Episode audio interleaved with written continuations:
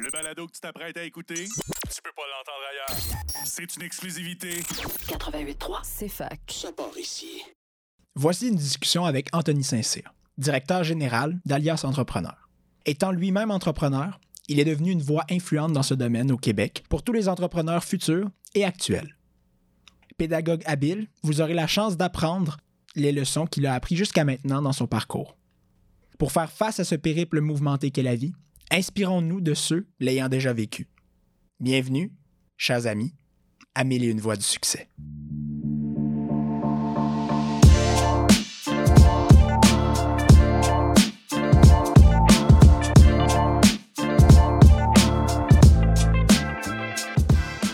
Des contacts de même, tu les fais euh, dans la vie comment? c'est beaucoup par j'ai besoin de ça, je veux lancer un podcast. En ce moment, comment que ça fonctionne beaucoup, si je parle d'aujourd'hui, ben, j'ai créé un reach sur LinkedIn quand quand même très bien. Alors, pour mes invités sur le podcast, là, il nous manquait d'inspiration pour des nouveaux invités parce que, tu sais, je suis rendu à je pense que c'est 60 épisodes de tournée de. Mm. fait que- mais c'est 60 personnes, c'est 60 contacts. Euh, là, les prochains, tu tu veux pas retourner toujours piger dans les mêmes, tu veux toucher des nouveaux sujets, puis il y a des choses que tu connais pas. Quelque chose que tu connais pas, tu peux pas le savoir. C'est qui l'expert? Parce que tu le connais pas. Fait que euh, moi, de la manière que je fonctionne, c'est LinkedIn. euh, qui qui aimerait venir sur le podcast, puis c'est quoi votre sujet? J'ai eu, je pense, 89 suggestions euh, en l'espace de 48 heures. Puis là, je pars avec ça. Quand on a lancé le podcast, je me rappelle plus le contact exact, comment que ça a été fait, mais ça a vraiment été euh, Serge qui a été contacté, je pense, par Marco, ou Marco, il a suggéré à Serge dans un souper, hey, tu devrais mettre ton contenu en podcast. Puis ça, ça a parti de fil en aiguille, on était au, au même endroit au même moment. Puis si je me trompe pas, Marco, on avait la même firme de com qui travaillait. Fait que ça. Tu sais, les contacts, là, des fois, c'est de, de fil en aiguille. C'est euh, Mhm. on travaille avec telle personne, que je connais telle personne, qui connaît telle personne. Ouais, puis ça fait. le tour est joué, tu sais. Ouais. Aïe, aïe. C'est quand même. Ça, c'est. c'est- J'ai toujours trouvé ça le fun de penser à comme. Parce que, tu sais, une fois que tu es actif sur le marché du travail, tu as plus de chances. Tu sais, c'est comme la théorie des particules, right? C'est comme plus que tu en mets dans un, dans un contenant, plus que tu as des chances qu'il y ait des collisions puis que ça crée des nouvelles molécules, right? Fait que, tu sais, Yeah. comme une fois que tu es dans le milieu du travail, tu es actif. Là, tu as plus le sens justement de faire des contacts, de, de faire des. Les, euh, Euh, ben, c'est ça. Mais, mais ça, je suis d'accord, mais je dirais même avant. Tout, il faut, quand tu commences dans le milieu des affaires, il faut que tu penses à tout ton parcours que tu as eu. Tu sais, moi, j'ai fait beaucoup de sport. Désolé. J'étais allé à l'école, j'ai eu des collègues d'école. Puis là, c'est là qu'à un moment donné, je me suis rendu compte, hey, mon réseau proche de gens, oui, ils sont jeunes. Quand j'ai commencé, je me suis lancé en affaires, je pense à la, la- business qui roule encore à, à 19 ans, 20 ans, que j'étais relativement euh, jeune, j'étais encore à l'université. Puis, ce réseau-là proche, je me suis rendu compte, ah ben, lui, son père, il a telle entreprise qui a 200 employés. Lui, son père, il a telle chose. Ah, lui, il connaît telle autre personne. Lui, il connaît telle autre personne. Puis en faisant tout ce cercle-là, ben, ça fait, oh, je connais vraiment plus de gens que je connais, que je pensais connaître. Ma mère est coiffeuse en ville de Sherbrooke. Une coiffeuse, ça voit beaucoup de clients. Puis là, je, me suis mis à parler, ben, elle dit, ah, ben, lui, c'est mon client, lui, c'est mon client, lui, c'est mon client, lui, c'est mon client. Puis là, de, de fil en aiguille, je me suis euh, mis à rencontrer ces gens-là avec une première bonne rencontre, une première bonne impression. Les gens, je pense pas que je faisais bonne impression à, à- à, tu sais, comme En euh, rétrospect. en j'étais pas mal plus immature que je pensais être mature. Quand on est à l'université, on pense qu'on est rendu vieux, mais au final, on reste jeune. euh, fait que, mais les gens, ils, croyaient en le projet, ils croyaient en la vision, ils croyaient dans l'intensité que j'avais. Fait qu'ils me donnaient un coup de main plus. Pas par- je pense pas qu'ils pensaient que j'étais bon, je pense qu'ils pensaient que j'étais motivé, puis ils se sont dit on va aider un jeune à aller plus loin. C'est aussi simple que ça. Mais comme avoir les contacts, c'est une chose, mais faire les choses avec. Ben, avoir les contacts justement comme toi, tu sais, dans dit, bon, j'avais justement des amis, les parents avaient ça, mais faire de quoi avec les contacts, me semble que c'est là la partie que, qui est difficile, non? Ben, ça n'a jamais été difficile parce que j'ai jamais parti. J'ai pas fait ce, ce processus-là. Puis ça, c'est en rétrospect en haut qu'on se parle. On n'a pas parlé avant. euh, C'est vraiment rétrospect à chaud. Là. Mais rétrospect à chaud, c'est. La manière que ça s'est fonctionné, c'est. Je suis parti avec un projet. Puis mon premier projet, il s'appelle enzosolution.ca. C'est un logiciel de rédaction de rapports pour les inspecteurs en bâtiment. Puis, je suis parti avec ça. Puis, euh, première embûche, il n'y a pas de client. Parfait. Qui que je connais qui est inspecteur en bâtiment? Je fais des appels, je trouve un inspecteur en bâtiment qui, euh, qui veut nous aider. Euh, ah non, c'est pas vrai. Il y avait, il y avait deux clients. Puis j'ai commencé là. Ouais, j'ai commencé là. C'est eux qui avaient aidé à fonder le logiciel. Puis excuse-moi, c'est-tu parce que tu avais une, une expertise dans ce domaine-là ou c'est parce que. euh, euh, genre, comment est-ce que, tu sais, la, la- la- la petite souche, là, euh, juste. Aucunement. Écoute, je savais même pas qu'un inspecteur en bâtiment existait. OK. Je savais pas c'était quoi le travail d'un inspecteur en bâtiment. Comment que ça s'est passé, c'est que euh, j'étais à l'Université de Sherbrooke. Euh, on a des stages coop. J'ai fait mon bac en administration des affaires, profil management. Puis, pendant mes, mes stages, j'étais allé chez euh, BRP, euh, qui est une, pour ceux qui connaissent pas, qui est une grosse compagnie qui font des produits récréatifs. Ils sont connus sous le nom de Skidoo, Sidoo, euh, Canam. Je travaillais en, pro- en Product Market à l'international, en, anali- en analyste Product Market à l'international. À l'époque, c'était séparé. Je pense que maintenant, ils sont fusionnés, mais c'est pas important pour le podcast. J'avais travaillé sur un projet qui était vraiment intéressant, que c'était comment informatiser le reporting pour être capable de faire des analyses plus rapidement, puis de pas toujours faire de la rentrée de data. Parce qu'à l'époque, le stage, c'était uniquement de la rentrée de data dans des fichiers Excel, Ouais. puis tu n'avais presque pas d'analyse à faire. Puis moi, à place de faire ça, j'ai demandé à mon superviseur de stage, est-ce que ça serait possible que j'informatise tout ce processus-là? Euh, J'aimais la programmation, j'avais des bases en programmation, alors j'ai proposé de faire ça. Puis de fil en aiguille, j'ai développé un micro-programme euh, d'automatisation de reporting. Puis, entre la journée que je l'ai commencé puis que je l'ai développé, ça a pris 18 mois environ. Ça fait que j'étais stage, études, euh, ils appelaient ça consultant, stage, études, consultant. Puis, ça a pris 18 mois. Mais entre la fin de la programmation puis la mise en marché, ça a pris, ben, mise en marché, que ça commençait à être utilisé par plus large que juste moi, ça a pris comme six mois. Puis il n'y avait pas de raison valable, à part une game politique à l'interne où est-ce que ça passait par tel manager, tel directeur, tel VP, puis euh, qu'il y avait comme une, structure interne. Euh, puis au final, ça m'a comme un peu dérangé. Tu sais, je suis quelqu'un qui aime ça, les choses rapides, qui aime ça, que ça aille vite. Puis là, je regardais, moi, mon rêve à l'université, tu sais, on va rire, là, c'était d'être euh, CEO d'une grosse entreprise comme BRP. Tu sais, moi, mon rêve, c'était de prendre la place à M. Boisjoli, exemple, là, pour ceux qui connaissent BRP, mais c'était c'était de devenir CEO dans une grosse entreprise. Puis, euh, je voyais comme les, les, les étapes avant d'avoir un poste qui me comblait. J'étais comme, hey, ça va être long parce que là, je commence comme analyste, après ça, comme manager 1, comme manager 2. euh, Puis, toutes ces tâches-là, c'est pas, pas là-dedans que je me considérais bon, puis c'est pas ça que nécessairement que je voulais faire. Puis, c'est là que, euh, de fil en aiguille, je suis allé à un souper chez des amis où est-ce que j'ai rencontré le père à mon ami. Puis le, le souper, c'était comme euh, un gars que ma soeur a daté, tu sais, que je connaissais. On faisait de, on- de la quêtise ensemble à l'Université de Sherbrooke. Puis euh, finalement, moi, la gang, je, je m'entendais bien avec, mais correct, tu sais, c'était pas, euh, c'était pas mes grands, grands chums. Puis, euh, quand j'ai rencontré le père, ça a vraiment cliqué. Fait que j'ai passé la soirée avec le père. On a joué au pot jusqu'à 4 heures du matin. C'était comme, euh, c'était dans son chalet au même Magog. Pour ceux qui connaissent le coin, c'est euh, c'est quand même des, des très beaux coins, Ouais. disons. Euh, puis, on, on jase. Puis là, je suis comme, hey, moi, c'est cette vie-là que j'ai le goût de vivre. C'est pas la vie d'un CEO d'une grosse entreprise, c'est la vie de cet entrepreneur-là qui a parti d'une compagnie tech en service, puis que, que, que, que build up ça. Fait qu'il me restait un stage à faire. J'ai dit, qu'est-ce que je peux faire pour aller travailler euh, avec toi, tu sais? Puis j'ai pas dit pour toi, j'ai dit avec toi, moi je vais être partner chez vous. C'est quoi que c'est quoi que je dois faire pour être partner chez vous?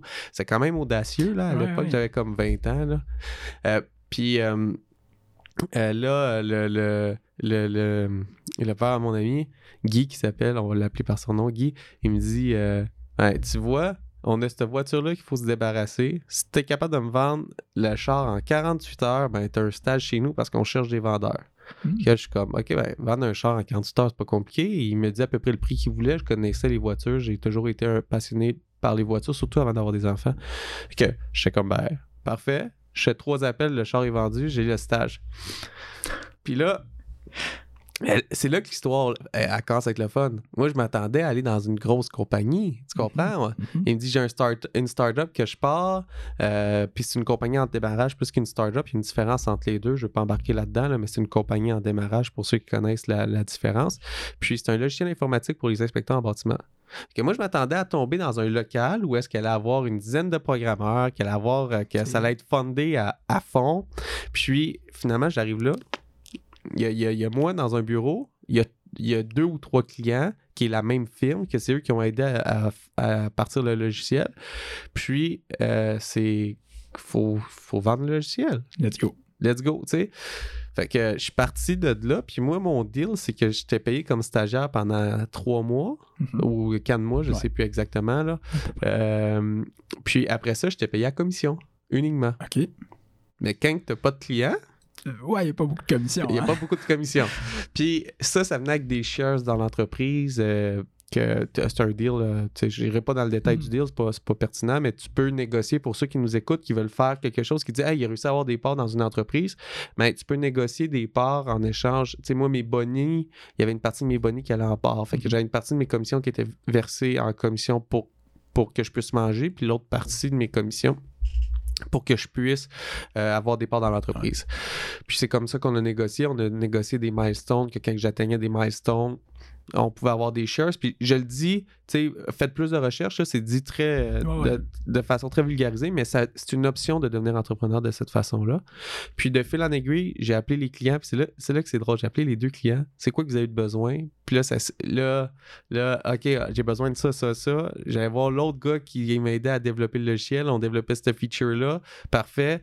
Puis là, c'est là qu'il y a le réseau de contacts. OK, euh, ben là, on aurait besoin de faire telle chose. On a personne. Qui, qui, qui peut faire telle chose? Fait que, pour revenir à ta première question, comment que j'ai utilisé mon réseau de contacts, c'était pas OK. c'était pas comme OK, lui, il préfère ça, alors comment que je peux le mettre dans mon entreprise? C'est non, c'est j'ai tel besoin, qui, qui est capable de répondre à ce besoin-là? Puis là, je regardais, puis là, exemple, OK, c'est euh, Justin qui peut répondre à ce besoin-là. Qui qui connaît Justin? Hmm. Que j'allais, des fois, j'allais sur Facebook, on a-tu des amis communs? Parfait. J'écrivais, ah, tu connais Justin, tu peux-tu me mettre en contact avec? Oui, parfait. Ben là, je rencontrais Justin. Tu sais, c'est même que ça, ça a commencé. OK, j'ai besoin de rencontrer euh, telle personne. J'appelais mon ma mère. Hey, tu connais-tu telle personne dans la ville de Sherbrooke? Euh, oui, je le connais. Parfait, je vais aller le rencontrer. Tu sais. Fait que ça a vraiment commencé euh, comme ça le- à utiliser le réseau de contacts. Puis là, l'entreprise s'est mise à, à grossir tranquillement. Puis, euh, on générait pas encore assez d'argent pour être capable de se payer des salaires, puis payer les devs, puis tout ça. Puis c'est là que j'ai commencé à faire euh, du euh, développement web pour les inspecteurs en bâtiment. Puis j'ai élargi mon service de marketing web un petit peu plus large. Puis moi, mon rêve, c'était de de, former une application pour aider les, les PME à mieux se structurer puis à mieux gérer. Puis, à force de faire du marketing web, c'est là que j'ai développé cette application-là que j'appelais Inc. 101. Hmm. Puis là, je me suis mis à faire des consultations. Puis encore une fois, le réseau de contacts. OK, qui autour de moi que je regardais, puis j'étais comme, hey, il y a vraiment une belle business, mais son site web, il est pas bon, il n'y a pas d'infolette, il n'y a pas de. Euh, ben, je le contactais, hey, t'aurais-tu besoin d'un coup de main, je pourrais t'aider. Euh, puis là, ça payait mon staff pendant ce temps. Ben, mon staff, on n'avait pas. euh, Là, on n'avait vraiment pas beaucoup d'employés. J'avais un stagiaire à payer, mais un stagiaire à payer, c'est quand même un stagiaire à Ah oui. payer, là, tu sais. Fait qu'il fallait rentrer de l'argent de plus pour que je puisse manger aussi. Fait que de fil en aiguille, c'est le même que c'est le même que c'est venu. Aïe, aïe. Mais ça, tu vois, c'est ce genre de parcours-là que, qui sont. qui sortent de l'ordinaire, mais que quand ils sont racontés, ça semble être un peu. euh, un peu trivial, mais certainement il y a eu des moments où est-ce qu'il y a eu des est-ce qu'il y a eu des échecs, est-ce qu'il y a eu des, des moments des, des, des, des moments bas justement? Euh, des, des- des échecs, là, on peut en parler longtemps, OK? Quand je parlais que je développais le, le logiciel, moi, j'étais, on le dit, là, j'étais payé 100% en commission. Fait qu'il fallait que je fasse rentrer de l'argent. Puis, la première erreur que j'ai faite dans le logiciel de rédaction de rapport, c'est que le market cap, la grosseur du marché, était pas assez grosse pour créer une business à la hauteur de nos attentes. OK? Euh, fait que dans le fond, c'est une super de belle business aujourd'hui, mais ça reste une petite business, puis c'est un super de beau sideline, mais le market cap, il est quand même petit, tu sais. Fait que ça, c'est une, une erreur que j'ai faite en commençant. Fait que rapidement, je m'en suis rendu compte, puis j'essayais de trouver des nouveaux marchés. Puis là, quand tu commences, tu te fais affaire souvent avec des gens qui commencent. Ouais. OK? Puis ça, c'est, je te dirais, c'est vrai, mais il y a moyen de faire autrement aujourd'hui, maintenant que euh, si vous commencez, essayez de regarder pour faire affaire avec des entreprises qui savent qu'est-ce qu'ils veulent et non un produit qui commence. Mais j'ai commencé par là.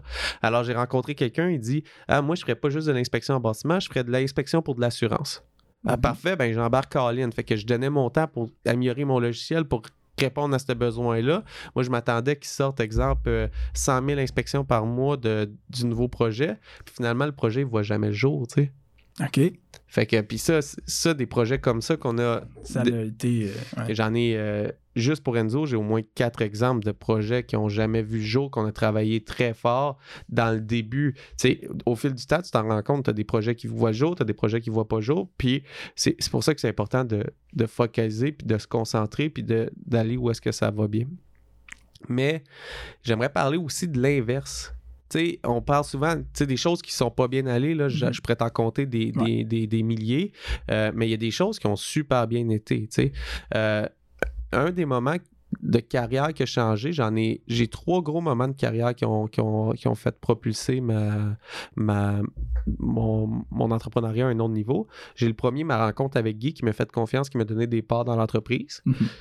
Ça, ça a été un long parcours. Ça a pris trois ans avant que je puisse dire OK, là, je suis capable de vivre de, de ce projet-là sans avoir de l'aide de mes parents. Tu sais, l'aide, mes parents m'ont jamais donné d'argent pour Mhm. le projet, mais ils me logeaient gratuitement. Tu sais, c'est beaucoup d'argent.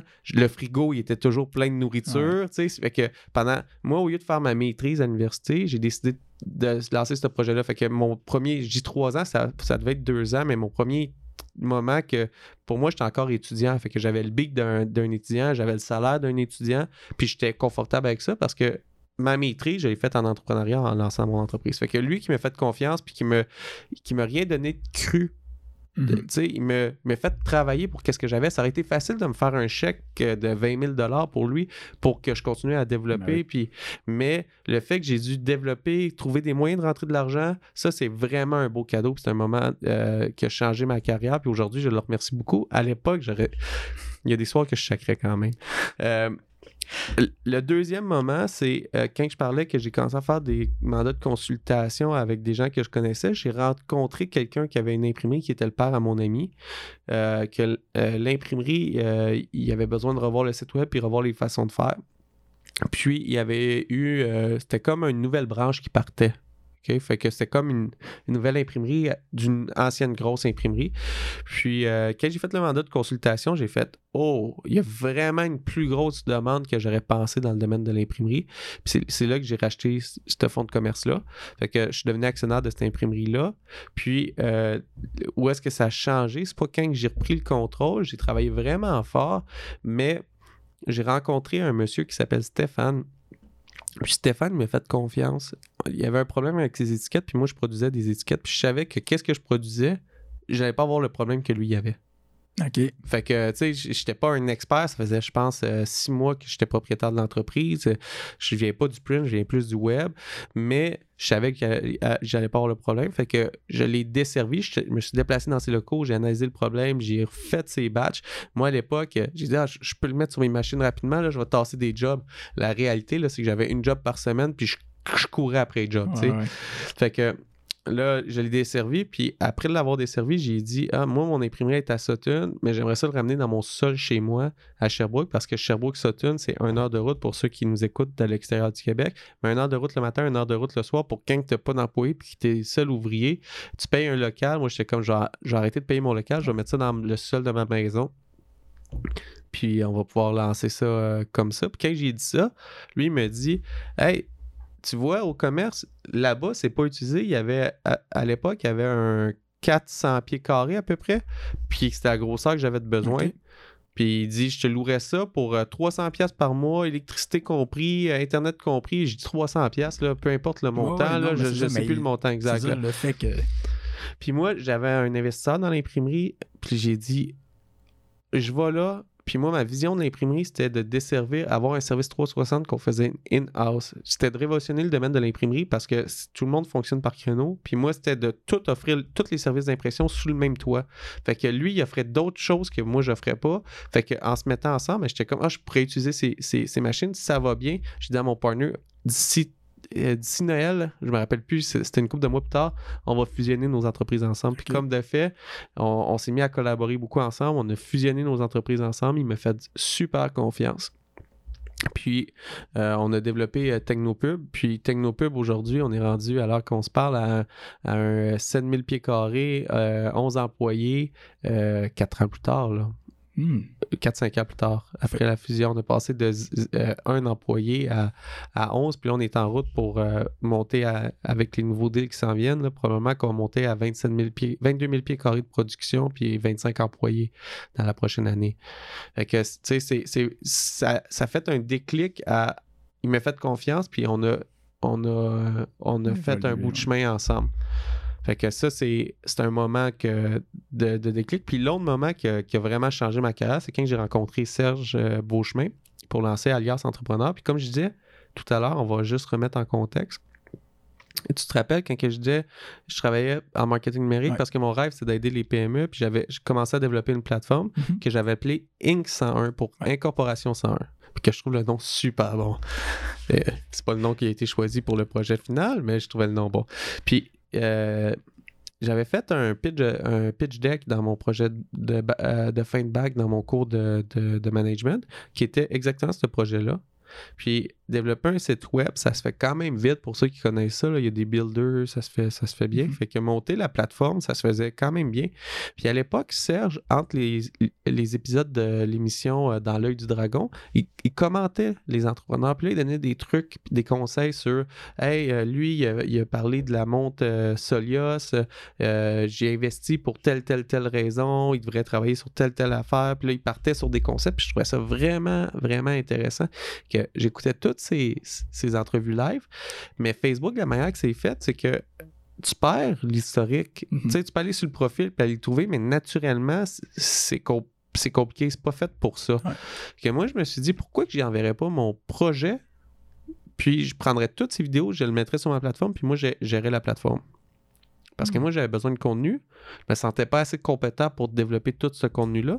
Fait que lui, il développerait le contenu qu'il développe déjà, puis moi, je, euh, je le contenu, je le stockerais, puis je le diffuserais. que j'allais sur la page contact de sergebeauchemin.com, sur son site web, là. Ouais. Page contact sergebeauchemin.com. J'ai il me semble qu'il n'y avait pas de formulaire de contact, il y a une adresse courriel. J'ai cliqué sur l'adresse courriel. J'ai rempli. Dans le sujet, j'ai mis Inc. 101.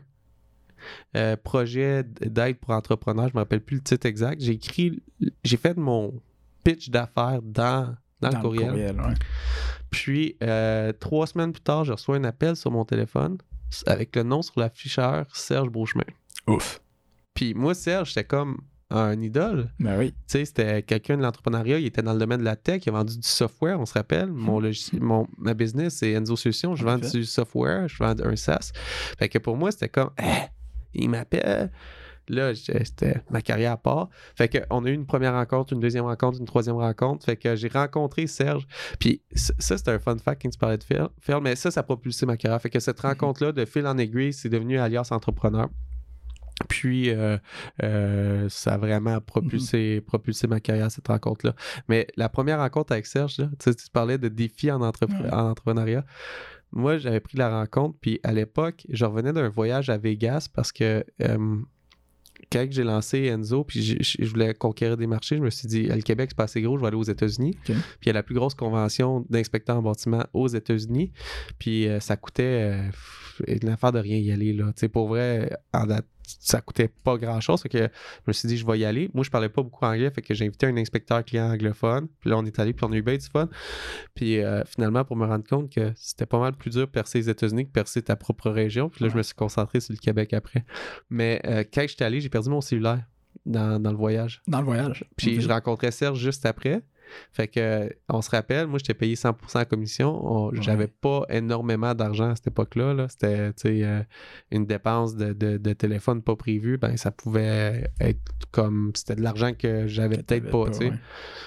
Euh, fait que mon frère, il avait un vieux téléphone qui n'utilisait plus. Que j'ai comme ah, j'ai dit ah, je vais te l'acheter pour 20$, puis je suis parti avec ce téléphone-là. Mais le problème de ce téléphone-là, c'est que la ligne coupait aux deux minutes. Aux deux. fait que moi, l'histoire fun avec la première rencontre avec Serge, on se rencontrait dans un restaurant qui a deux, deux restaurants à Montréal. Fait que un sur Saint-Denis, puis un à l'île des Sœurs. OK. Fait que moi, l'adjointe de Serge m'appelle, Marianne, ma collègue de travail d'aujourd'hui.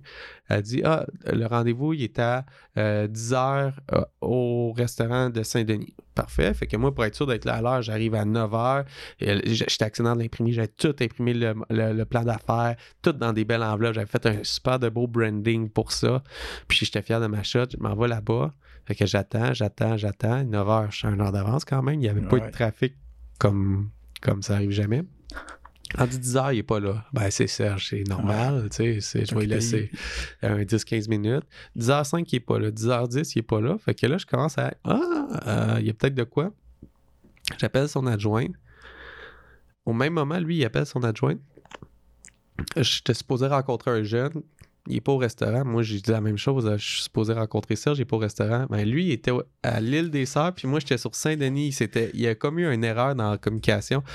Puis, on a cassé l'appel au téléphone. OK. Ah. Ben, moi, mon téléphone coupait aux deux minutes. fait qu'on parlait. Ah, le téléphone coupe. Ah, attends, je vais changer de place. Là, tu rappelles? Ah, ah le téléphone coupe. Ah, tu rappelles. Fait que le premier 30 minutes, parce qu'il y avait c'était 30 minutes de déplacement, ben, on oh se parlait. Puis je dis, tu sais, le téléphone, il a dit coupé cinq fois dans le premier. Euh, Aïe, aïe. Pendant le premier euh, deux minutes, pour après ça, qu'il arrive sur place. Puis là, moi, j'étais fier de tous mes documents. Il prend tous mes documents, il les met de côté. Puis il dit Moi, je suis pas partner avec des projets, je suis partner en premier avec la hmm. personne. Fait que c'est qui Anthony, puis on s'est mis à, jaser. On a jasé pendant au-dessus d'une heure de temps. Là. Puis il a été vraiment généreux de son temps. Puis après ça, on s'est rencontrés à plusieurs reprises pour finalement que c'est pas moi qui choisisse pour lancer le projet Alliance Entrepreneur. Euh, parce que le projet, il fallait qu'il lance vraiment rapidement. Fait qu'il était avec une firme qui pouvait faire le tournage vidéo, la plateforme, etc. pour livrer.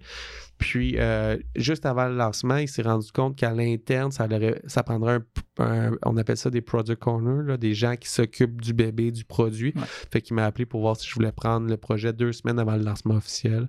Puis, euh, je t'ai embarqué deux semaines avant le lancement officiel. On a, je me suis arrangé pour livrer le projet. Puis après ça, de fil en aiguille, je suis devenu euh, directeur général de l'organisation. Puis ça, ça fait depuis 4 ans, t'avais dit que, que ah, Entrepreneur a commencé? Ouais, de 2018. 2018? OK, 2018. Puis jusqu'à aujourd'hui, là, tu es rendu directeur général. Ouais. Puis là, ben, c'est ça, vous avez une bonne base d'entrepreneurs justement partout au Québec. Puis vous faites des podcasts, vous faites des, séances justement information les midis aussi euh, qui sont intéressants, là, où est-ce que Serge reçoit une, un euh, invité. Exact, les grandes discussions. Les grandes discussions, c'est ça, exactement. Euh, qui, sont, qui sont super intéressantes aussi. D'un point de vue plus personnel, là, mettons aujourd'hui, une journée typique pour toi, ça ressemble à quoi? ça commence par la. Je me lève à la maison. Oui. ça commence par la gestion de mes enfants. J'ai deux enfants. J'ai une petite fille de 3 ans et demi, puis un autre de 15 mois. Alors, juste un petit peu plus d'un an. Alors, ça commence par la gestion euh, des enfants. Moi, dans ma journée typique, la majorité des matins, c'est moi qui fais le matin avec les enfants. Alors, je vais les porter à la garderie, à l'Université de Sherbrooke, la garderie, puis j'habite tout ah. près. Alors, ça, je les porter à la garderie. Alors, ça commence par la gestion familiale. Par la suite, j'arrive au bureau. Puis une journée typique, c'est euh, j'essaie de tout planifier. Alors, j'ai des. Je commence, moi j'aime ça commencer par le premier 30 minutes au bureau, par euh, faire le tour de mes courriels puis répondre à mes courriels urgents parce que je, je, stresse quand que je commence tout de suite des meetings puis j'ai mm-hmm. pas eu le temps de regarder y a-tu quelque chose qui va pas bien? Y a-tu quelque chose qu'il faut que je règle? Y a-tu quelqu'un qui est en attente d'une réponse pour pouvoir travailler? Alors, je, commence par ça. Par la suite, souvent, j'ai un, entre un et quatre meetings avant midi. J'embarque dans des meetings. Par la suite, j'ai mis euh, j'ai une liste de projets qu'il faut que je livre. Fait que j'ai des dates de livrables pour les projets. Puis j'attaque projet par projet. Puis par la suite, euh, je fais des. Euh, c'est plus une semaine. Là. Le lundi, j'ai toujours une première rencontre avec toute l'équipe pour savoir est-ce que tout le monde a leur tâche à faire, c'est où qu'ils sont rendus, comment que la semaine d'avant était, c'est puis tout ça. Puis euh, le mercredi, j'ai une rencontre avec les, les plus organisationnels euh, pour voir ok l'organisation ça va-tu dans la bonne direction, c'est quoi les metrics qu'on suit, est-ce qu'on est-ce qu'on a est-ce qu'on a des bons livrables, est-ce qu'on est-ce qu'on a des problèmes, est-ce qu'on a des choses à toucher, est-ce qu'on va dans la bonne direction, est-ce qu'on respecte notre mission, puis euh, par la suite, c'est ça, c'est tâche par tâche. J'ai beaucoup de, euh, d'analyse de dossiers, de, de, conception, de recherche de clientèle. Euh, puis, euh, je travaille la, la, la, la, vision. Puis, je m'assure que tous les projets sont livrés à temps. puis, ça arrive jamais que tous les projets sont livrés à temps. Fait que quand un projet n'est pas à temps, ben, il faut que je parle aux partenaires, il faut que je parle, il faut que, faut que j'explique pourquoi que c'est pas livré à temps. La gestion des budgets, euh, la gestion des ressources. Euh, puis, ça ressemble un petit peu à ça. Est-ce que tu juges que dans peu importe quelle profession ou chose justement qu'on qu fait dans la vie, qu'on entreprend, par exemple, dis moi je suis un étudiant, est-ce que tu penses que la gestion d'horaire devrait être faite d'une certaine façon? Il y, a, beaucoup de philosophie sur euh, la gestion d'horaire. Moi, je pense pas qu'il y a une façon meilleure qu'une autre. Je pense juste qu'il faut que ta façon te représente. Comme moi, ma gestion d'horaire, je la travaille, puis elle n'est pas encore parfaite. Mais moi, j'ai découvert qu'il y a des moments de ma journée que je suis plus productif, puis il y a des moments de ma journée que je suis moins productif. Je suis pas productif quand je fais des tâches trop longues régulièrement. Alors, j'aime ça faire, mettre mes blitz de tâches et des tâches de 30 minutes. Puis parfois, je colle deux blitz pour faire une heure, mais c'est rare que je vais travailler à 4 heures consécutives sur la même tâche. Puis, euh, fait que j'ai développé ma gestion d'horaire à moi. La seule chose, c'est euh, j'ai été longtemps pas avoir d'horaire puis en pensant d'avoir tout dans ma tête puis ça se fait bien. Mais tôt ou tard, t'en as trop. Fait que je pense que peu importe la méthode, c'est important d'avoir une méthode, mais une méthode rigoureuse qui était capable d'avoir des suivis puis limiter les oublis. Mais il n'y a pas, une, y a pas une, une, personne qui a une horaire meilleure qu'un autre. Il faut vraiment que ça te représente puis il faut que ça soit efficace. Puis je ne juge pas les horaires des autres. Mm. Si toi, c'est ça tes, tes contraintes, tu as des contraintes de travail, tu as des contraintes de famille. Puis moi, les contraintes de famille, je les comprenais pas beaucoup en début de carrière. Tu sais, j'avais pas d'enfant, j'avais pas de femme. Euh, mais tu sais, quand quelqu'un me dit il faut que je sois à 5 heures parti, ouais. ben la garderie, elle ferme. Tu sais, tu peux tu peux pas aller chercher ton enfant après, il n'y a plus personne pour s'en occuper. Moi, ma femme, est, elle, elle est médecin. Alors, quand elle, quand elle travaille à l'urgence, elle peut pas sortir. Fait que moi, peu importe qu'est-ce qui se passe, il faut que je parte euh, à une heure précise. Fait que, tu sais, moi, je crois qu'il faut que tu aies une horaire qui te représente, être rigoureux, puis orchestrationner ton horaire régulièrement. Est-ce que mon horaire est encore efficace? Est-ce que mes tâches y ont, changé? Ont changé? Est-ce que j'ai des problèmes? Mais j'ai remarqué que moi, quand j'avais des problèmes de gestion d'horaire, je commençais à avoir plus de courriels de suivi. Où est-ce qu'il est rendu mon projet? Okay. Euh, T'es-tu rendu là? Euh, quand les gens autour de toi commencent à te questionner sur euh, ton horaire, probablement que tu as un problème de gestion d'horaire. Ah, OK. Ah, c'est bon, ça.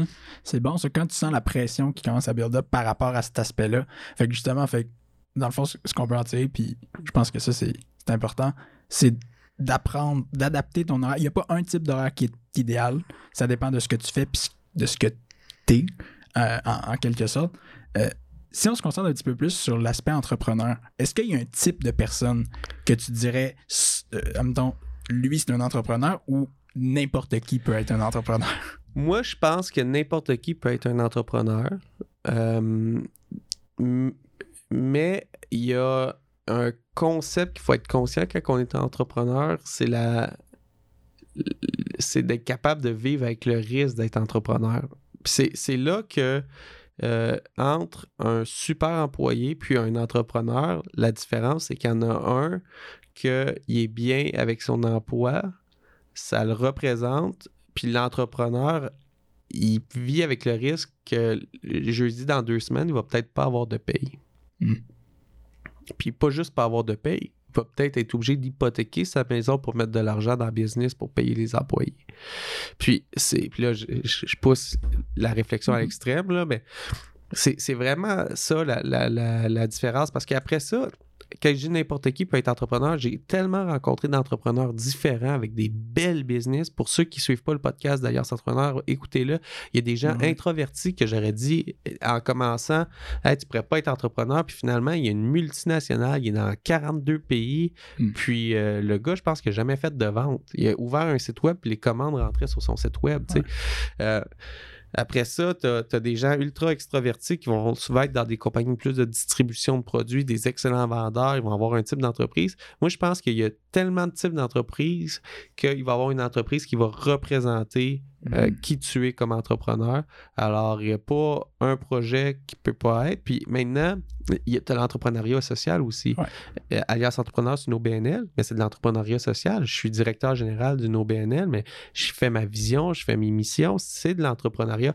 Alors, il y a vraiment de l'entrepreneuriat pour euh, tous les, les styles de personnes, tous les goûts. La seule différence, selon moi, puis c'est vraiment selon moi, j'ai pas d'études là-dessus, j'ai pas lu d'études, c'est il y en a un qui est, qui est prêt à vivre avec le risque, puis l'autre, il est, il est pas, il pas rendu à une étape de, vivre avec le risque, euh, de se lancer en affaires. La seule, pour moi, c'est la seule différence. Là. Parce que il y a quelqu'un qui m'avait dit, euh, puis pour le podcast, on a fait des essais avec plein de monde différents, puis euh, une des personnes à qui j'ai parlé m'a dit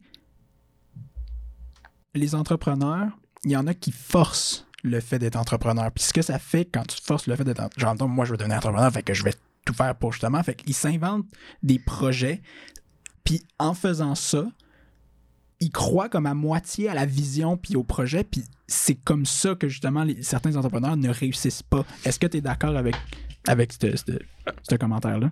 Euh, oui, oui, euh, mais tu vois, c'est pour ça que ma réponse est un peu dans le même, Mhm. dans le même style. Moi, je crois que c'est important de vouloir être entrepreneur, surtout dans l'écosystème actuellement où est-ce qu'on est, qui manque beaucoup d'entrepreneurs dans l'économie du Québec. S'il n'y a pas plus d'entrepreneurs qui, qui voient le jour, qui, s'il n'y a pas plus de, de gens qui disent je, je veux me lancer en affaires, je veux changer de carrière pour être un entrepreneur, on va avoir un problème d'économie tôt ou tard. Plus tôt que tard même. Il manque, je pense, 220 000 entreprises actuellement au Québec. OK? Euh, fait qu'il y a un besoin urgent d'entrepreneurs. Euh, fait que pour moi, c'est important de vouloir être entrepreneur. Moi, j'étais un peu dans cette persona-là. Je voulais être entrepreneur à tout prix pendant un moment de ma vie. Euh, puis, euh, après ça, c'est juste d'être conscient puis de faire les, les études. Puis si quelqu'un veut ça, son premier projet va peut-être pas fonctionner, mais il va avoir appris de son premier projet, il va faire un deuxième projet, un troisième projet, puis il va devenir, à un moment donné, il va trouver un projet qui va fonctionner, puis ça va, ça va super bien aller pour lui. Fait que, est-ce que. Puis ça, ça, ça vient avec euh, la part de l'échec. Est-ce que l'entrepreneur qui va être entrepreneur à tout prix fait un premier projet qui fonctionne pas? Ça veut pas dire que c'est pas un bon entrepreneur, ça veut dire que son projet, qui était peut-être pas le bon projet. Euh, Dans un projet, là, être, entrepreneur à succès, une des grosses parties, c'est la chance. Hmm. T'as beau avoir le meilleur projet du monde, si t'as pas un timing de chance, ton projet ne fonctionnera pas. Je vais juste te donner un exemple là, qui parle vraiment de la chance. Là. Euh, je vais te donner deux exemples. Un exemple qui est quelqu'un qui a le meilleur projet de restaurant. Il veut révolutionner la restauration, offrir un service exemplaire, offrir des spectacles en même temps, de donner des services, puis avoir un DJ sur place. euh, Puis il y a de la demande de fou. Puis il lance ça en mars 2020. OK? Ouais. OK. Il peut-tu passer au travers? C'est impossible. Impossible. Il n'y a pas de revenu passé pour avoir les subventions. Il est obligé de fermer son projet. Est-ce que ça fait de cet entrepreneur-là un, un moins bon entrepreneur? Non. La réponse est non. À l'inverse, je suis actionnaire d'une imprimerie, comme j'ai dit tout à l'heure, qui s'appelle Technopub. Nous, pendant la COVID, on a eu la chance d'avoir le stock sur place pour faire des visières médicales. J'ai fait pas loin de 60 000 visières médicales pendant la COVID, qui était une chance qu'on on a. Ma femme est dans le domaine de la santé, la femme de mon partner est dans le domaine de la santé, puis la femme de mon troisième partner à l'époque était dans le domaine de la santé. Fait que ça, on a eu comme l'opportunité, on a pris l'opportunité, puis ça, ça a dé- généré le premier PO, je pense, qui était de 1000 visières, puis on a fait 60 000 au final. Mais Mm. il y a une grosse partie, ça, c'est de la chance. Je suis pas un meilleur entrepreneur que l'entrepreneur que, que la business a fermé. Le timing était là et j'ai eu de la chance d'avoir ce contrat-là. Fait que, euh, tu sais, pour venir, c'est. Je pense que c'est important de vouloir être en affaires. Puis je pense que si ça fonctionne pas, c'est pas de euh, se donner des coups de fouette à pu finir pour dire Hey, le projet, il n'a pas fonctionné. Puis c'est de s'encourager, puis de relancer un autre projet, puis de relancer un autre projet, puis de relancer un autre projet, jusqu'à temps qu'on donne, qu'on qu'on réussisse à avoir un projet qui fonctionne. Puis par la suite, il faut être, euh, il faut être conscient du temps. Tu sais, si ça fait six mois que tu es en affaires et ton projet ne fonctionne pas, c'est normal. Ça prend 5, 7, 8, 10 ans. Oh, écoutez sur le podcast d'Alliance Entrepreneur la discussion avec Christiane Germain. Vous allez voir le temps que ça a pris avant que les hôtels Germain, qu'aujourd'hui, ça a l'air d'avoir été super rapide, mais finalement, le délai de temps est vraiment plus long qu'on a pensé. Jean-Pierre Ferrandez avec Orage, oui. la même chose. Ça a été, ça a été long avant que ça décolle. Tu sais, euh, puis là, je donne les exemples rapides. Euh, euh, en tout cas, il y en a plein sur le podcast que vous pouvez écouter, mais moi, qu'est-ce que je me suis rendu compte, c'est que le délai entre tu pars ton projet puis que tu vis bien ton projet, il y a, un long chemin. Fait qu'il faut que tu aies une raison valable de te lancer en affaires. Fait que tu peux être très motivé de te lancer en affaires, mais il y a une autre le concept d'alias entrepreneur là, vient exactement de l'autre sphère de l'entrepreneuriat. Nous, on aide souvent les entrepreneurs oubliés, les gens qui ne pensaient pas être entrepreneurs, puis même les gens qui ne se considèrent pas être entrepreneurs. Mais il y a une autre sphère qui est tout aussi valable de l'entrepreneuriat, qui est, on, on va prendre un graphiste qui était graphiste dans une agence, ça allait super bien. Puis à un moment donné, il s'est mis à avoir beaucoup de demandes, puis il s'est dit Ah, pourquoi que je ne prendrais pas des contrats? Fait que, ah, je prends un premier contrat, un deuxième contrat, un troisième contrat, un quatrième contrat, il devient un travailleur autonome. Par la suite, il embauche une première personne, une deuxième personne, une troisième personne. Il est devenu un, entrepreneur. Mm-hmm. Mm-hmm. Mais il a jamais, il, ne se considère même pas entrepreneur. Lui, il a des contrats, puis il fait, fait des travails. Fait que les, deux, pour moi, sont, sont aussi valables. Mais c'est d'apprendre puis toujours se questionner sur est-ce que mes chiffres vont dans la bonne direction? Est-ce que c'est quoi mes forecasts? Est-ce que j'ai des problèmes? Est-ce que mes ressources humaines sont heureuses? Est-ce que mes clients sont heureux? Fait qu'il y a une base pour tous, mais je pense que que tu veux et puis que ça fonctionne pas, parce que c'était ça l'exemple, que, tu veux tellement que tu prends un projet que tu n'aurais peut-être pas dû prendre, mais ce projet-là va t'amener à quelque part d'autre, va t'amener à quelque part d'autre, va t'amener à quelque part d'autre.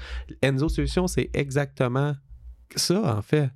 probablement qu'Enzo, avec du recul, aujourd'hui, je me ferais pitcher ce projet-là, probablement que j'embarquerais pas. Hmm. Tu sais, mais Enzo m'a amené à où est-ce que je suis aujourd'hui. Sans Enzo, j'aurais pas eu le projet de l'imprimerie, j'aurais pas eu le projet d'Alias, j'aurais pas eu les connaissances web, j'aurais pas eu. Fait que. Il n'y a rien de perdu, en d'autres mots. C'est vraiment ça, euh, selon moi. Puis, c'est de pas juger le succès comme de pas juger l'insuccès. Parce que je me suis rendu compte avec le temps qu'il y a des entreprises qui ont un énorme succès, que l'entrepreneur est peut-être moins solide que des entreprises qui ont des échecs. Puis, euh, tu sais, quand on parlait du facteur chance, là, OK? Euh, je vais te donner un exemple. Euh, je ne vais, pas, je vais pas nommer d'entreprise qui, qui pourrait être reconnue, là, mais je ne sais pas, moi, on va donner une plateforme, OK, une plateforme de, de, de, de vidéoconférence. OK? Je j'ai développé ça. Je ne suis pas un super entrepreneur aguerri. La COVID arrive, tout le monde a besoin de vidéoconférence. Ma business lève en mhm. malade. Je me mets à faire beaucoup d'argent. J'engage les bonnes ressources. Puis, pouf, je m'en occupe plus de la business. Ça, roule tout seul. Il y a des business comme ça, pour vrai. Tu sais, c'est une réalité, là. Il ne faut, pas, faut pas se cacher, c'est une réalité. Mais est-ce que lui, c'est un aussi bon entrepreneur que la personne ah. que. Euh, on va prendre l'exemple de Nicolas Duvernois qui publie souvent, qui a lancé son restaurant, que ça n'a pas fonctionné, qui est allé faire euh, qui est allé retourner euh, passer le balai à, à, l'hôpital, puis qu'après ça, il a lancé de la vodka, puis ça s'est mis à, décoller. Ben, est-ce que l'échec lui a donné plus de, de, de bénéfices, puis que là, maintenant, avec son entreprise, ça va bien, mais la journée que ça va pas bien, est-ce que le fait qu'il ait déjà eu un échec va être plus compétent pour gérer la crise quand l'entreprise va moins bien aller? Peut-être. Puis ça, hmm. c'est pour ça que je te dis, un entrepreneur à succès versus un entrepreneur qui a des échecs, ça veut pas dire que lui, il est meilleur que lui. Ça veut dire que lui, il a réussi à faire de l'argent. Puis c'est une des sphères qu'on juge beaucoup en entrepreneuriat, mais pour moi, ça veut pas dire que les skills de cet entrepreneur-là sont meilleurs. Ça veut juste dire que trouver le projet qui est capable de générer de l'argent. Ça, je pense que c'est super rassurant d'entendre ça pour le monde, justement, qui, qui ont cette, cette, cette envie-là, cette fibre-là de dire Ah, être entrepreneur, justement, comme partir à mon compte ou de quoi de même, que, que ce soit dans un domaine spécialisé, que ce soit à n'importe quel âge, parce que la semaine passée, justement, on a, on a reçu euh, Stéphane Richer, qui est un euh, directeur, justement, euh, de La Fontaine, une entreprise à Sherbrooke. Puis c'est ça, lui, dans sa vie, c'est ça qu'il racontait, c'est qu'il s'était parti en entreprise, il avait parti des clubs vidéo dans les années 2000, euh, justement, puis ça l'a très bien marché jusqu'à temps que ça marche plus. puis, fait, mais tu sais, il, il- il était avancé quand même dans sa vie, il avait travaillé chez BRP, il avait sorti de là, fait mais il y avait ce désir-là, si on veut, justement, cette drive-là entrepreneuriale qu'il l'a pris, puis qu'il en ait tiré de l'argent ou pas, il m'en a même pas parlé de ça. C'était vraiment comme la quantité de connaissances, l'expérience qu'il a eu. Fait que je pense que une des raisons pour laquelle le monde sont hésitants à partir peut-être en entreprise, c'est qu'ils disent Ouais, mais si je fais pas d'argent, parce qu'on associe beaucoup l'entrepreneuriat à l'argent. Fait que d'entendre ça justement de ta part d'une personne qui a réussi en affaires, je trouve que c'est très rassurant pour beaucoup de personnes. Ben c'est. Puis c'est essayer d'enlever ce jugement-là. Puis le premier jugement vi- vient vers toi-même. Quand que tu te lances en affaires, puis surtout quand tu veux être en affaires, comme moi, je voulais être en affaires, les premiers temps, quand tu fais pas beaucoup d'argent, c'est confrontant. C'est. Hey, je suis supposé être bon, puis je le suis pas. Mais au final. comme je te dis, il y a une grosse histoire de timing là-dedans. Puis chaque défi va faire que si ton premier projet, exemple, Enzo, moi, j'ai été vraiment. euh, euh, écoute, presque acharné à ce que ça fonctionne. Là. Fait qu'aujourd'hui, c'est quand même une belle business.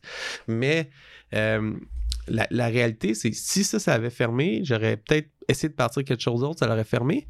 Il y a quelque chose qu'on parle pas souvent, qui est le reprenariat.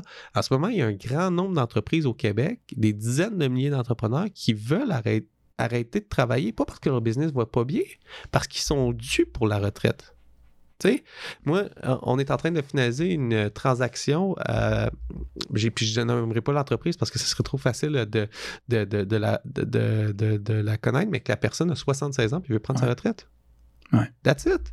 Il n'y a pas d'autre raison. Il, il aurait continué ça encore 20 ans, mais il, il dit à 76 ans, il sait qu'il en reste moins qu'il en restait.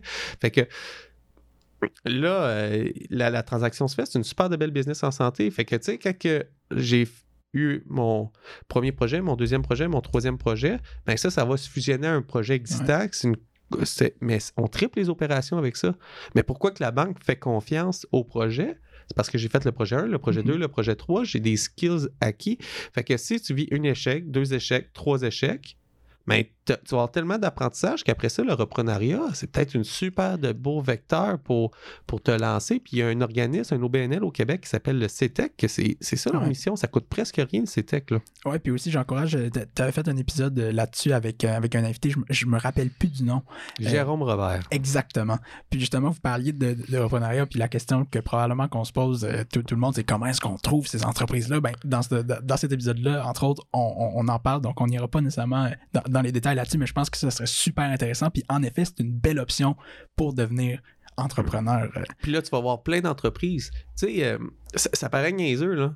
Mais il y a quelqu'un qui produit le pied qui est sur le bureau. Puis peut-être que cette entreprise-là produit aussi des bras euh, télescopiques pour un panoplie d'autres choses. On va dire, il fait les pieds de, de- pour le bureau, mais il fait aussi les salles de spectacle. Il fait aussi le maintien des salles de spectacle. Puis finalement, ce business-là, c'est une business qui fait 800 000 de chiffre d'affaires par année, 200 000 de profit. Il n'y a pas de relève parce que personne ne connaît ce business-là. mhm. Moi, j'ai un, un de mes, mes amis, sa business, c'est de euh, d'acheter des rouleaux de convoyeurs, des couper de la bonne taille, puis des installer, puis c'est une méchante belle business. Mais qui aurait pensé se lancer à faire des rouleaux de convoyeurs? Fait que le reprenariat, ça te permet de voir des opportunités d'affaires que peut-être que tu n'aurais jamais pensé voir. Puis tu prends une liste de clients, tu prends des méthodes de faire. Puis j'ai un podcast qui s'en vient en janvier sur euh, les défis puis les avantages de faire du reprenariat. Ouais. Puis ça va être euh, vraiment pertinent là, pour ceux qui veulent euh, l'écouter. assuré que je vais écouter ça. Euh, petite question, justement, rapidement. Puis si t'as pas nécessairement la réponse exacte, ben pas, la réponse exacte, je veux dire, pas aller en détail nécessairement, mais mettons moi, là, j'arrive, je suis un étudiant en droit MBA, euh, mes études ça va bien, je m'apprête à terminer, ça me tente de me lancer en, business, puis justement d'être repreneur, justement de, de- de faire du reprenariat. Euh, Est-ce que tu considères que ce serait une bonne option dans la dans admettons, dans, dans un cas pour une personne qui ça tente de, de se lancer en affaires, puis de pas nécessairement partir son. Admettons de commencer, pas de commencer nécessairement dans un bureau d'avocat ou de quoi de même, mais de partir directement là-dedans, comme première chose? Ben, je connais pas assez le droit MBA pour, euh, pour en parler, là. Mhm. Euh, moi, je- crois que dans plusieurs euh, entreprises, un des meilleurs moments pour te lancer en affaires, c'est à la fin de tes études. Ouais. Parce que tu n'as pas encore beaucoup d'engagement financier souvent. Euh, c'est beaucoup plus difficile. Comme aujourd'hui, j'ai une maison, j'ai des enfants, j'ai des paiements, j'ai. Tu sais, me relancer en affaires en date d'aujourd'hui, passer d'un d'un salaire, euh, on va dire, de 80 000 à 0 du jour au lendemain, c'est difficile parce que. Puis il y a plusieurs entreprises, puis je dis 80 000, ça peut être 50 000, ça peut être 150 000, c'est pas. Euh, peu importe le salaire que tu gagnes, mais t'as des, souvent, tu as des obligations qui suivent ton salaire. Fait que un des bons timings, c'est quand tu finis l'école, mais euh, après ça, Est-ce que ça peut être avant? euh, moi, j'ai parti avant. Fait que oui, le plus tôt possible. euh, tu sais, comme. Mais je vais mettre un mais. OK? Euh, c'est- pas toujours le meilleur moment pour te lancer en affaires. On a un podcast avec euh, Lévio, euh, François Dion, qu'on a lancé. Là, euh, euh, allez voir, c'est dans les 170, me semble. Euh, puis François Dion, il a lancé Livio, qui est une firme de consultation pour en, tech, là, principalement pour les, grosses bases de données. Puis il a lancé ça. Puis en l'espace de 5 ans, je crois, il est rendu à 2500 employés. Puis il a lancé ça comme à... à ca- je vais- je- tu sais, allez écouter l'épisode, là, mais de mémoire, comme au- de la quarantaine, il a lancé Mhm. ça, puis en dedans de 5-10 ans, 2500 employés. Puis euh, une méchante belle histoire, là. Mais lui, il a pu lancer cette firme de- d'experts-là parce qu'il avait le bagage d'expertise d'avant. OK? Puis tu peux pas, je crois que tu ne peux pas avoir cette expertise que lui avait besoin pour lancer son entreprise en sortant de l'université. Mhm. Fait que c'est là ton niveau d'expertise, où est-ce qu'il doit être pour ton entreprise. C'est là le, le- exemple, une imprimerie ou un logiciel de rédaction de rapport pour les inspecteurs en bâtiment. Le niveau d'expertise est relativement faible demandé. On va y aller en tonte de gazon, euh, paysagement, etc. Tu es capable de te lancer rapidement quand même à l'intérieur de ça parce que le niveau d'apprentissage pour offrir un bon service est, relativement... euh, euh, la complexité du service est relativement faible ou bien expliquée. Tu es capable de trouver des, des- bonnes personnes puis ils vont, ils vont te l'expliquer rapidement. Mais conseiller des entreprises euh, de multinationales Ouais. sur des contrats de, de, de droit, te lancer à ton compte en, en finissant l'entreprise. Je connais pas la complexité, mais pour moi, ça me sonne complexe. Ouais. Puis le risque est grand de ne pas offrir le meilleur service à, à, à ton client final. Fait que c'est là que, dépendamment de ton, ton entreprise, il n'y a pas d'âge pour se lancer en affaires. Après 10 ans de pratique, peut-être que ça va être là le meilleur timing pour te lancer à ton compte. Euh, ça va peut-être aussi de, pendant ta pratique, tu vas rencontrer des entreprises, puis tu vas investir dans des entreprises parce que tu vas garder ta pratique, tu vas aimer ta pratique, puis tu vas vouloir investir dans des entreprises. Puis ta- ton, ton côté que tu investis dans des entreprises, avoir un, un avocat dans, dans plusieurs plus grosses entreprises, c'est super intéressant. Il y a des entreprises qui sont très légales. Ouais. Fait qu'avoir un avocat qui investit, ça peut être un avantage concurrentiel. Euh, garder ta pratique, ça permet d'avoir d'autres deals. Fait qu'il n'y a pas de. Je pense qu'il n'y a pas de, de, de, de bon moment. Ça dépend de la complexité de ton entreprise, de ne pas être trop tôt, de ne pas trop précipiter les choses parce que là, tu peux te brûler pour rien. Ouais. Puis à l'inverse, de ne pas attendre trop. Tu sais, il y, a les deux, il y a les deux personnalités. Il y a des personnalités très. Moi, je suis comme ça. Je suis très, très, très, très fonceur. Ben, des fois, j'aurais dû attendre plus longtemps. Mm. Mais à l'inverse, si tu le sais que toi, tu es quelqu'un qui va faire 22 analyses avant d'investir, je te dirais, ben, fais-le là, là. là, sais. Fait que ça dépend de ta personnalité, ça dépend qui tu es, ça dépend c'est quoi, comment tu veux vivre avec le risque. Mais euh, à l'inverse aussi, il n'y a jamais un bon timing pour se lancer en affaires. Tu finis les études, on dit que c'est un bon timing. En même temps, tu n'as pas d'argent. Tu comm- Là, tu te fais offrir des bonnes jobs. Mm. tu as le goût d'avoir un lifestyle. Tu vas peut-être vouloir te- avoir ta blonde, euh, partir en voyage, etc. Euh, Être lancé en affaires, ça bloque un peu tout, Ouais. tout ça. Après ça, tu vas avoir des enfants. Te lancer en affaire avec des enfants. Il y en a qui vont dire que c'est un mauvais timing, mais il y en a d'autres qui vont dire hey, pendant le congé de maternité, j'ai pu lancer mon- ma compagnie de polar, qui est exactement Ouais. le podcast que j'ai fait avec euh, Eve Lucier-Roy de Petit Montagnard. euh, qui était, pour elle, ça a été un bon timing, mais pour la majorité du monde, on aurait dit que c'était un mo- moins bon timing. Pour. euh, François Dion de Lévio, qu'il avait une super de bonne job, euh, qui était. puis qui a décidé de se lancer à son compte à plus de 40 ans. Pendant Ouais. deux ans, il s'est pas payé de salaire. Il a tout mis sa, sa maison, sa ligne. Il y en a plusieurs qui auraient dit que c'est un mauvais timing, mais lui, l'opportunité était là pour son expertise qui était là. Fait que moi, je pense que.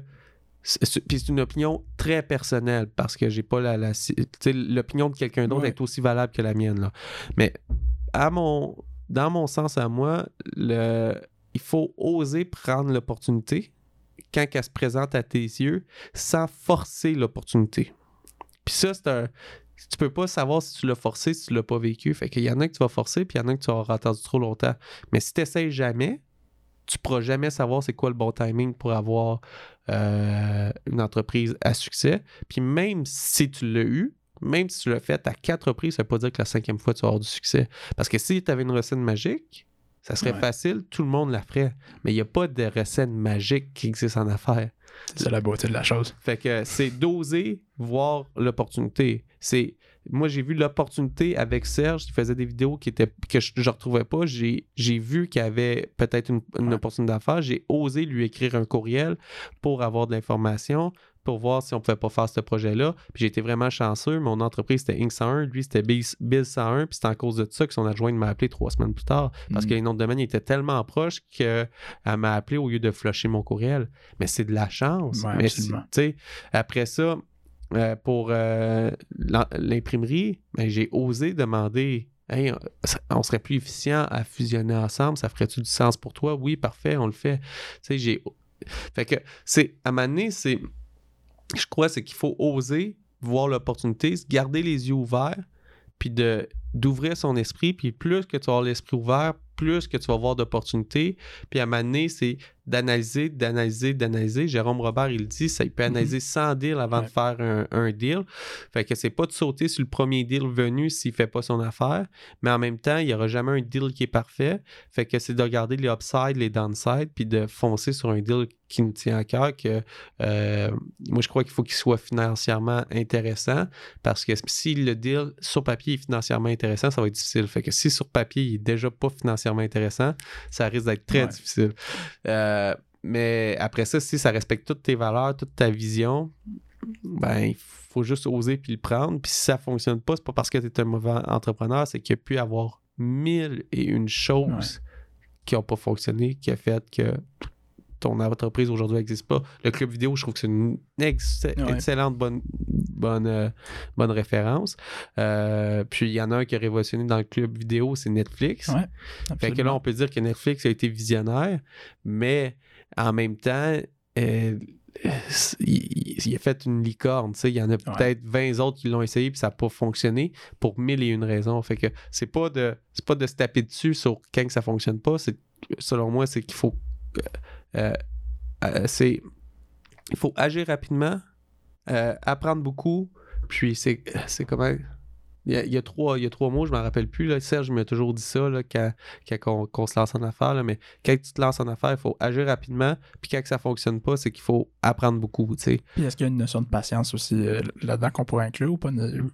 Euh, c'est, c'est sûr qu'il y a de la patience. Mais comme je te dis, c'est, je ne vais pas dire qu'il y a de la patience à avoir parce qu'il y a trop de personnalités différentes. Fait que Mhm. pour quelqu'un comme moi qui est fonceur, Ouais. il y a de la patience à avoir. Mais pour quelqu'un qui est très analytique puis Ouais. qui se lance pas, ben c'est peut-être d'être moins patient puis agir plus rapidement. Fait que c'est pour ça que je te dis, il n'y a pas de recette magique. C'est vraiment d'y aller avec ton feeling, puis c'est d'apprendre avec qu'est-ce qui se présente devant toi, puis c'est d'apprendre à te connaître, euh, comment tu réagis, comment tu réagis au stress, euh, etc. là. Ouais. Le... Si tu avais un message à te donner, là, mettons que tu avais tous les étudiants, tout le monde ensemble, quel message que tu leur dirais justement comme par rapport à ta perception de l'avenir, qu'est-ce qui s'en vient d'après toi? Euh, puis justement, comment est-ce qu'ils peuvent avoir une vie qu'ils seraient fiers d'avoir? Puis peut-être que ça fait un petit peu référence à ce qu'on a dit justement, à apprendre un peu à, à- à connaître quel genre de personne qu'on est. Euh, Mais je sais pas si t'as mais- de quoi que t'aimerais. Moi, moi, je pense que pour ma vision à moi, c'est je veux pas vivre dans le regret. Fait que c'est oser puis c'est de prendre les opportunités quand ils se présentent, mais en respectant son why, sa raison d'être. OK? Euh, là, il y en a qui vont dire que euh, faire de l'argent, c'est pas une raison d'être. Il y en a très peu que faire de l'argent, c'est une raison d'être, mais il y en a pour certaines personnes que c'est ça leur raison Ouais. d'être. Fait que si c'est ça ta raison d'être, trouve un projet qui va faire de l'argent. Si ta raison d'être, c'est de changer la planète euh, pour euh, révolutionner l'eau potable, ben Oleka qui fait ça en ce moment, ben c'est une super de belle raison d'être. Mais c'est de te mettre sur ta raison d'être euh, au fond de toi, puis de dire, OK, c'est ça, c'est ça que je, que je veux faire. Moi, ma raison d'être de l'entrepreneuriat, c'est de révolutionner les choses. Mhm.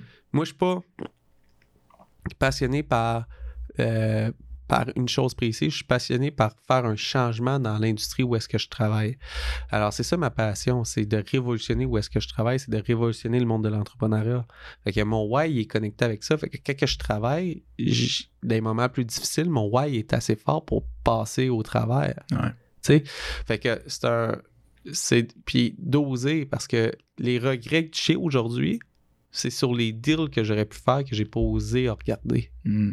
Tu sais, Euh, fait que c'est d'oser pour pas avoir de, de, de, de regrets. Si t'as pas de regrets, ça va être. Euh, exact. Puis c'est aussi, c'est de prendre des décisions. Euh, quand tu prends une décision, il faut que tu vives avec ta décision. Ouais. Tu sais, tu peux prendre la décision de travailler vraiment fort pour euh, que ton entreprise décolle au détriment de ta famille. Fait qu'il faut que tu vives avec la décision d'avoir eu un divorce. Ouais. Tu sais, à l'inverse, tu peux prendre la décision de rester plus de temps avec ta famille, puis peut-être que ton entreprise performe moins bien, puis avoir des difficultés financières dans ton entreprise, mais c'est ta décision, puis il faut que tu vives bien avec. Si c'est aligné avec ton why, puis tu es obligé de fermer ton entreprise parce que tu as pris la décision de passer du temps avec la famille, tu, vas bien vivre avec. Je vais donner un exemple là-dessus. C'est nous, on a travaillé très fort avec Serge pendant un an et demi pour lancer un programme qu'on appelait la méthode 12X. On a un podcast là-dessus sur pourquoi qu'on ne l'a pas lancé. On a tout fait le lancement, puis au, au milieu du lancement, on a annulé le lancement parce que les ventes ne suivaient pas, la réponse du marché n'était pas bonne, puis on a pris la décision de, d'annuler le lancement, puis on l'a dit publiquement, puis on a fait un podcast sur quelle métrique qui ne marchait Mhm. pas, puis la raison qu'on a annulé le lancement. Puis j'aurais cru que ça aurait été vraiment plus difficile que, que ça, faire l'annonce publique, mais au final, tout respectait notre why puis notre pourquoi qu'on le faisait. Hmm. Fait qu'il n'y avait plus aucun sens de le faire. Nous, c'était important que on ait tant d'inscriptions parce que tous les experts qui travaillent avec nous, ils étaient payés à leur juste valeur, qu'on allait faire une transformation réelle dans leur entreprise, qu'on allait leur offrir tel niveau de service. Fait que si on n'avait pas tel nombre d'inscriptions, on n'allait pas être capable d'offrir le service qui, qui représentait nos valeurs. On a juste décidé Mhm. d'arrêter. Puis j'ai bien vécu avec ça. Puis aujourd'hui, je suis 100% certain que c'était la bonne décision. Parce que Mhm. c'était aligné avec pourquoi qu'on prend cette décision-là. Je comprends. Je comprends. Écoute, merci beaucoup pour ton précieux temps. Euh, C'était une très belle discussion. Merci d'avoir écouté cette conversation avec Anthony Saint-Cyr. À présent, voici quelques principes à retenir de celle-ci. Tout le monde peut être entrepreneur. Il suffit de trouver un projet qui vous ressemble et de prendre des risques pour le réaliser. Il faut oser voir les opportunités qui se présentent à vous et d'apprendre beaucoup de vos erreurs. En conclusion, je vais vous laisser avec une citation de Sir Winston Churchill lui-même. Le succès est la capacité de passer d'échec en échec sans perdre son enthousiasme. Merci beaucoup pour votre écoute.